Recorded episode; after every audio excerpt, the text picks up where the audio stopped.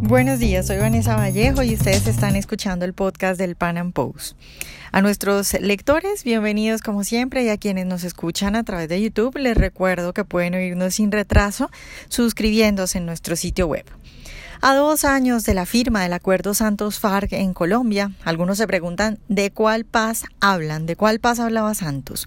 Otros decimos se lo advertimos. Y es que el país hoy está cubierto de coca y los dueños del negocio siguen siendo los mismos, solo que ahora no se les llama FARC, sino disidencias de las FARC. Eso sí, los cabecillas del grupo criminal tienen escaños en el Congreso y están libres, y con toda su fortuna. En resumen, las FARC, gracias al Acuerdo Santos-FARC, logró su estrategia de la combinación de formas de lucha al extremo. Son el primer cartel del narcotráfico, tienen las armas, siguen en el monte, pero además tienen poder político, van a la Casa de Nariño y bueno, hacen lo que quieran. Están en el Congreso y en todas partes donde han querido siempre estar. En el podcast de hoy hablamos con una víctima de la guerrilla, con tal vez la persona que más ha investigado el actuar criminal de las FARC en Colombia, para que nos cuente su evaluación dos años después de la firma del acuerdo. Nuestro invitado es Fernando Vargas Kemba, abogado, catedrático, escritor y director del Comité Nacional de Víctimas de la Guerrilla. Fernando, buenos días y muchas gracias por estar hoy con nosotros. Vanessa, encantado de poder conversar contigo. Muchas gracias por esta entrevista. Fernando, pues hace poco se cumplieron dos años ya de la firma del acuerdo Santos-FARC. Eh, usted primero como víctima, pero también como quien trabaja con las víctimas, litiga al respecto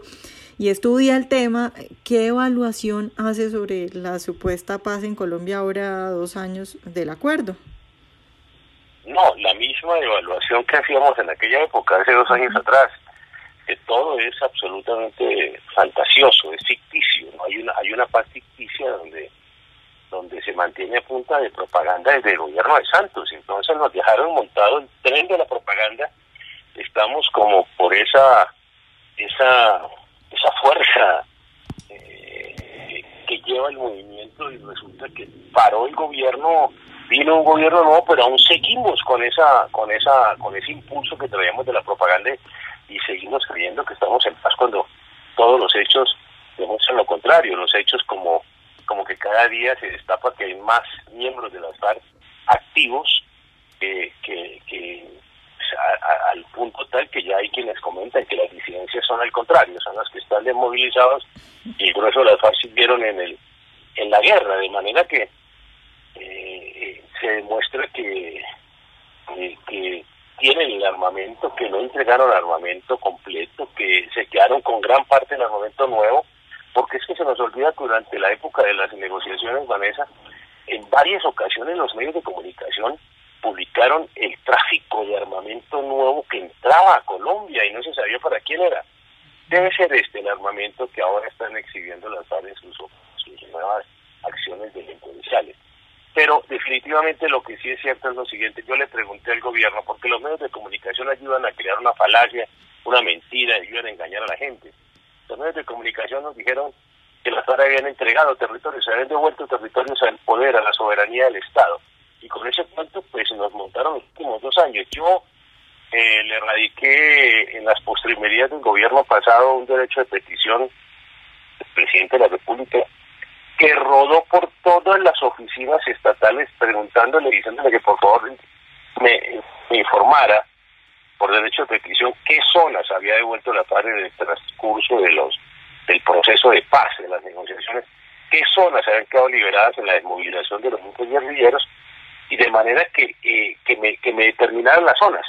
Y, y, y el gobierno, la presidencia eh, le corrió pues traslado del, del derecho de petición al Ministerio del Gobierno, al Ministerio del Gobierno, al Ministerio de Defensa, al Ministerio de Defensa al Comando de la Fuerza Militar, al Comando de la Fuerza Militar de la Policía Nacional, el Policía Nacional al Alto Comisionado para la Paz y al final nadie supo responder. De manera que es mentira que hayan devuelto, que hayan liberado zonas, cuando dice que es que las zonas están siendo ocupadas por otros bandas y por otros actores del conflicto, eso es absolutamente falso. Ahí están las no han devuelto ninguna zona porque el gobierno no fue capaz de certificar la liberación o la o la o la entrega, digamos, algunas zonas que las FARC le hayan hecho a las fuerzas militares de Colombia, porque las fuerzas militares tampoco certificaron haber recibido zonas de parte de nadie. De manera que pues en esta breve introducción podemos darnos cuenta que todo es falso, que lo que ocurrió es que nos reeditaron el proceso de paz de, de, de, Casa Verde, el de la Uribe en el 85 con Belisario, donde la FARC crearon un partido político que se llamó la UP, pero ellos siguieron en armas con la FARC. Hoy nos hicieron el mismo juego. Crearon un partido político con el que están entonces en el Congreso de la República con 10 curules, pero siguieron en armas también con lo que ellos llaman la disidencia, que es la combinación de las formas de lucha. Fernando, ¿cómo interpreta uno esto? Porque desde el gobierno se habla, por ejemplo, de las disidencias de las FARC, los medios de comunicación le siguen el juego y hablan de las disidencias de las FARC. Y usted decía ahora, yo creo que muy bien, que más bien las disidencias son los que están en el Congreso. Estamos hablando de efectivamente diversas formas de lucha, de que estos tipos que están en el Congreso pues siguen negociando y siguen al mando de los que la gente llama disidencias de las FARC, o estamos hablando de, de unos cabecillas que de verdad se desmovilizaron y, de una gente que no encontró qué más hacer y siguió en las armas? De, de, ¿Cuál es el plan ahí? ¿Qué es lo que hay detrás de eso? No, definitivamente es, eh, mire, eh, en, los acuerdos, por ninguna parte, pese a que nosotros lo exigimos al presidente de la República en uno de nuestros escritos al presidente, porque nunca nos, nos permitió una interlocución y fuimos convocados por el presidente por una charla. Lo que querían es que que nosotros, el Comité de Víctimas, fuéramos a Cuba a estrechar la mano con los victimarios, a lo que nunca nos prestamos. De manera que, que, nosotros le exigimos al presidente que quedara pactado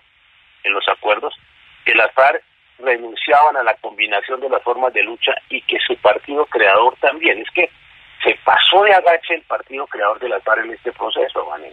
De manera que no hay, no hay garantía, no repetición, mientras el Partido Comunista, creador de las FARC, de donde brotaron todos los demás grupos guerrilleros, no se compromete con Colombia a no eh, seguir eh, creando y organizando grupos guerrilleros en Colombia, o sea, a no seguir combinando formas de lucha, que es un principio revolucionario de ellos, pero que al que no han renunciado. Principio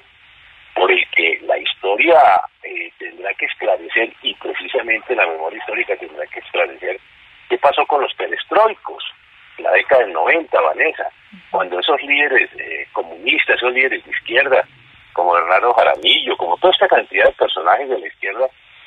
que tenían un, pensamiento apartado de las armas, digamos, en, ese momento determinado la caída del muro de Berlín, propusieron el rompimiento, la necesidad de que en Colombia se rompiera con la combinación de las formas de lucha, que no se siguiera apoyando la lucha armada y que la lucha armada se diera por terminada en Colombia desde, desde, desde la actuación comunista o de izquierda en Colombia. Hay quienes dicen que eso propició la muerte de estos personajes, que la izquierda, eh, las los purgaron, la ortodoxia comunista no acepta que se vaya a romper con la combinación de la forma de lucha. Hoy estamos en lo mismo, hoy estamos exactamente en lo mismo. Tenemos unos personajes en el Congreso como se tenían hace 25 años, en, en el 85, eh, cuando Iván Márquez era congresista también por la Unión Patriótica y sin embargo alternaba con la comandancia de la SAR, acuérdense de eso, Vanessa. De manera que, que no es novedoso eh, que, que, algunos personajes puedan estar en el Congreso y puedan seguir teniendo algún mando sobre lo que ellos llaman las disidencias. De todas maneras, pues hay un mando histórico, la FARC es jerárquica. Allí no podemos saltarnos de que, de que en la FARC se construyen mandos y liderazgos de la noche a la mañana, eso es imposible. Por eso, por eso lo más doloroso para las FARC, yo pienso que lo que aceleró este nuevo proceso, estos procesos de negociación, fue la baja de, la, de los cabecillas históricos de la FARC, porque como grupo irregular, eh, eh, al sufrir la baja de los cinco o seis cabecillas históricos de la FARC, pues quedan verdaderamente descerebrados porque es un grupo, grupo irregular. De manera que eh, fue imposible para la FARC en los cinco o seis años siguientes en los siete años siguientes, en los ocho años siguientes del gobierno de Santos, fue imposible reconstruir y volver a poner un hombre de la talla al mando de ellos, de la talla de un rey, de un jojoy en el asunto militar, aún de un Ríos en el asunto de cierto liderazgo regional. No, fue imposible poder eh, eh, eh, reconstruir un cuadro de, esa, de, ese, de ese peso histórico al interior de la, del aparato, lo que hizo que estos personajes de hoy, que estaban más que todo en Venezuela y fuera del país unos, la mayoría de ellos, pues regresaran a asumir desde Cuba una mesa de negociación que por supuesto no tenía liderazgo interno en la FARC y eso yo pienso que es lo que está pasando en el Fernando, desde diferentes sectores, incluso sectores que uno puede decir, bueno, son moderados, socialdemócratas moderados, se dice que bueno, que las cifras de, de, muertos y asesinatos por la supuesta guerra pues ya bajó muchísimo y que el hospital militar está vacío. Recuerdo a Humberto de la Calle diciendo eso en, en algún eh, escenario público donde la gente lo, lo abuchó. ¿Cuál es el, cuál es el error en esa lectura de que, de que bueno, sí funcionó porque no hay tantos muertos? No, es cierto, se bajó el número de muertos de la confrontación porque es que la confrontación paró desde el punto de vista institucional. O sea, aquí lo que se paró fueron las operaciones militares desde hace cuatro años. Aquí lo que se paró es la actividad de las fuerzas militares en, la, en el sometimiento de los diferentes grupos eh, terroristas en Colombia.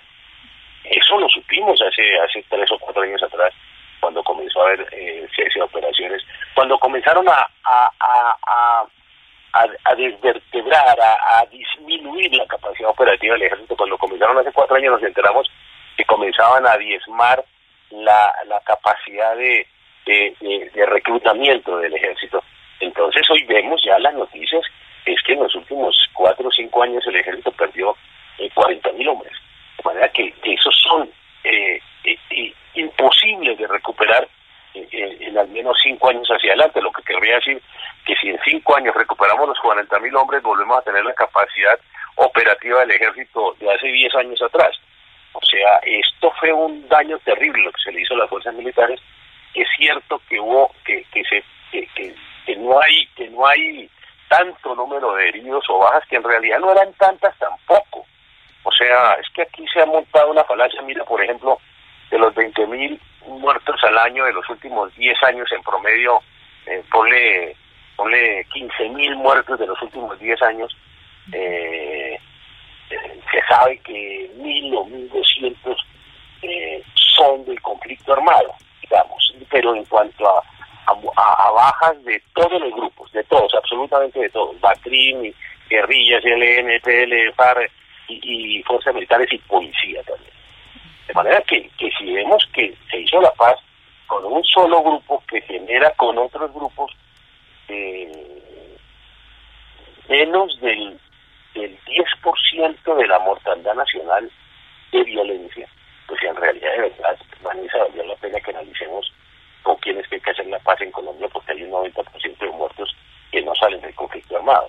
De manera que, o que no se han sido reportados del conflicto armado, porque tiene que ser una mortandad fruto de, de un sicariato sistemático. Claro que es que hay una hay unas grandes operaciones de delincuencia común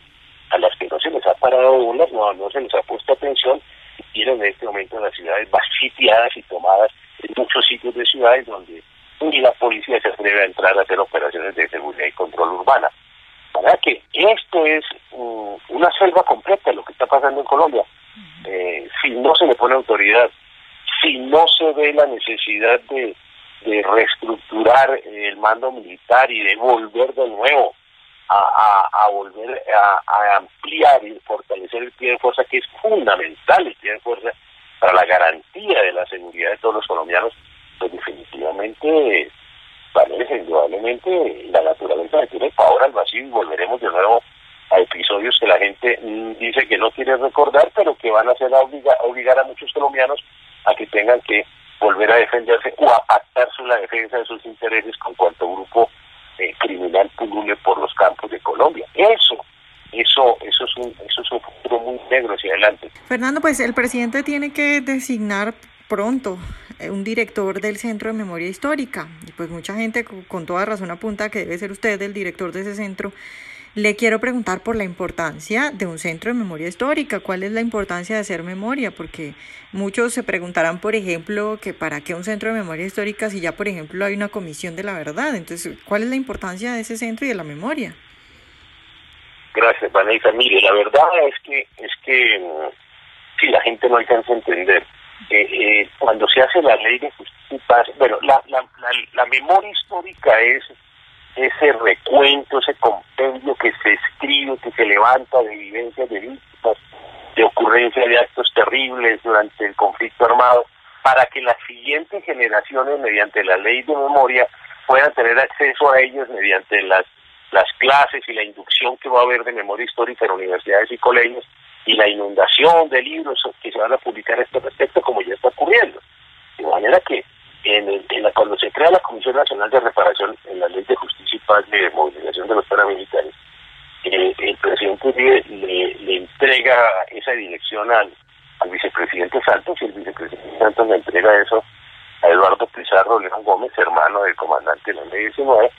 quien se hace, quien asume la dirección de la CNRR y allí adentro crean el primer grupo de memoria histórica eh, este en el nuevo siglo. O sea, crean el nuevo grupo de histórica y comienza el trabajo pues con, con, con desmovilizados del EPL, ahí comienza a trabajar León Valencia, y comienza a trabajar una serie de movilizados del EPN, del ELN, del M19 y gente de la Universidad Nacional. Eh, ellos comienzan a producir una cantidad de libros y videos en cuanto a, crímenes de la, del paramilitarismo y, perfilándolos para acusarlos con, con las fuerzas militares y el gobierno nacional y en el 2011 entonces se crea el Centro Nacional de Memoria Histórica dentro de la ley de víctimas y, ese paquete que venía trabajando en el CNRR no desaparece sino que se convierte en el nuevo Centro Nacional de Memoria Histórica que lo dirige desde entonces Gonzalo Sánchez, miembro de izquierda de la Universidad Nacional, que lo ha dirigido todos estos años. De manera que llevamos más de 10 años, 11 años, con una creación de multiplicidad de libros y videos y textos y participaciones nacionales internacionales de memoria histórica en Colombia construida solo por la izquierda. Las víctimas de la guerrilla no hemos tenido actividad ni posibilidades de hacer ningún tipo de memoria histórica desde, la, desde, desde el Centro de Memoria Histórica, que es el Centro Estatal de la Memoria. De manera que ahora es el momento, Vanessa, en que estamos pidiendo al presidente Duque pues que, que me tenga en cuenta para poder yo realizar esa labor desde allí, en vista que pues, yo he hecho memoria histórica desde la Fundación el Comité Nacional de Víctimas de la Guerrilla, hemos publicado varios libros, pero ya es en esfuerzos particulares, en esfuerzos privados, jamás hemos tenido el apoyo estatal para hacer nada, en cambio eh, los sectores de la izquierda han, han, publicado más de 70, 80 volúmenes, más de decenas de videos, eh, todos encaminados a, a mostrarle a las siguientes generaciones que los grandes criminales en Colombia fueron los paramilitares y la fuerza pública y van ocultando y minimizando en la actividad criminal de los grupos guerrilleros. Ahí es donde tenemos que actuar en estos años que nos quedan, porque la Comisión de la Verdad, como bien anotaste, eh, quedó totalmente en manos de la izquierda de nuevo y, y son 11 miembros de, de, de, de absoluto de absoluta militancia izquierdista, de donde pues no tenemos mucho que esperar de allí. La verdad que esperamos el presidente Duque pues eh, eh, nos permita a Colombia en este trabajo tan importante que es equilibrar la memoria histórica para que nuestros hijos y nuestros nietos y las siguientes generaciones de colombianos y lo peor de todo, las víctimas de la guerrilla que son mayoritarias en Colombia, eh, eh, sintamos, sintamos respeto en, la, el levantamiento de la memoria histórica y nuestros casos estén plasmados en esos libros y que, y que si no hay castigo con cárcel, al menos haya memoria histórica para que no olvidemos lo que hicieron estos bandidos.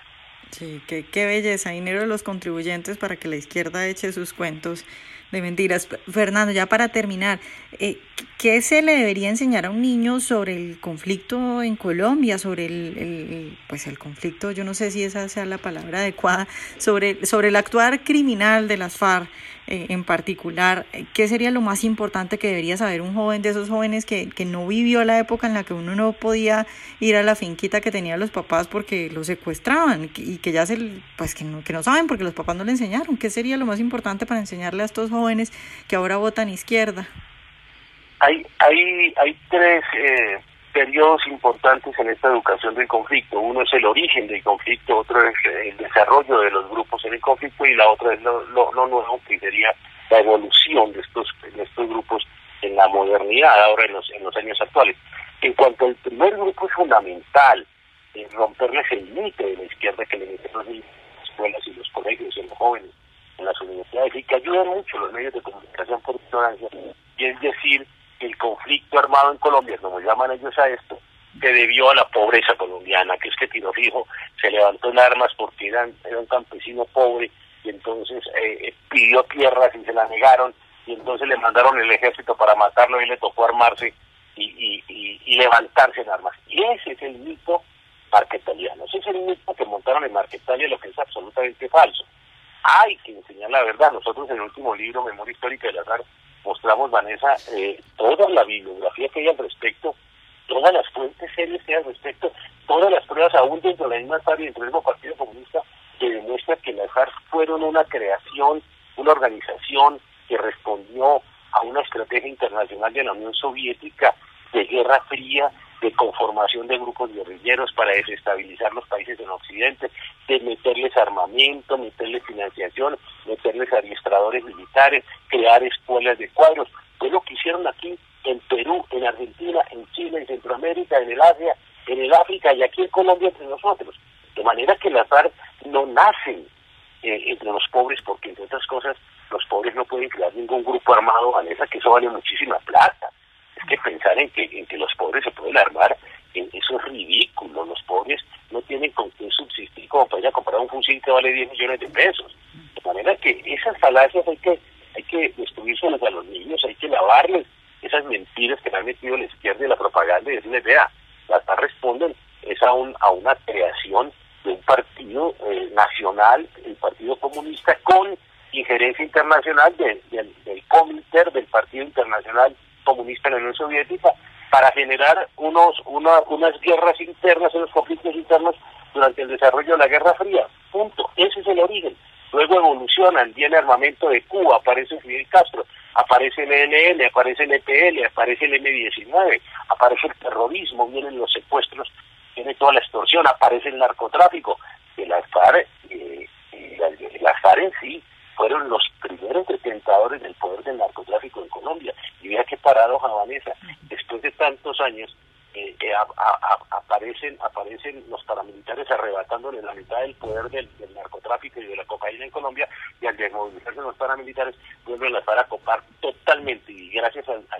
al, proceso de paz y los acuerdos son los únicos patrones de la coca en Colombia de manera que eh, eh, esto se cierra como se inició en el 70 donde, donde las FARC eran eh, indudablemente los, las personas, el, grupo armado que controlaba cultivos y laboratorios. De manera que este es, el, este es lo que toca explicarle a los, a los chicos. Esto es lo que toca explicarle eh, que los medios de comunicación eh, pudieran, se prestaran, tuvieran algún interés en decirnos la verdad. Esta es la memoria histórica que la izquierda no quiere que se construya. Por eso es que es que es que ven con preocupación nuestra llegada a poder dirigir esto. Ellos quieren seguir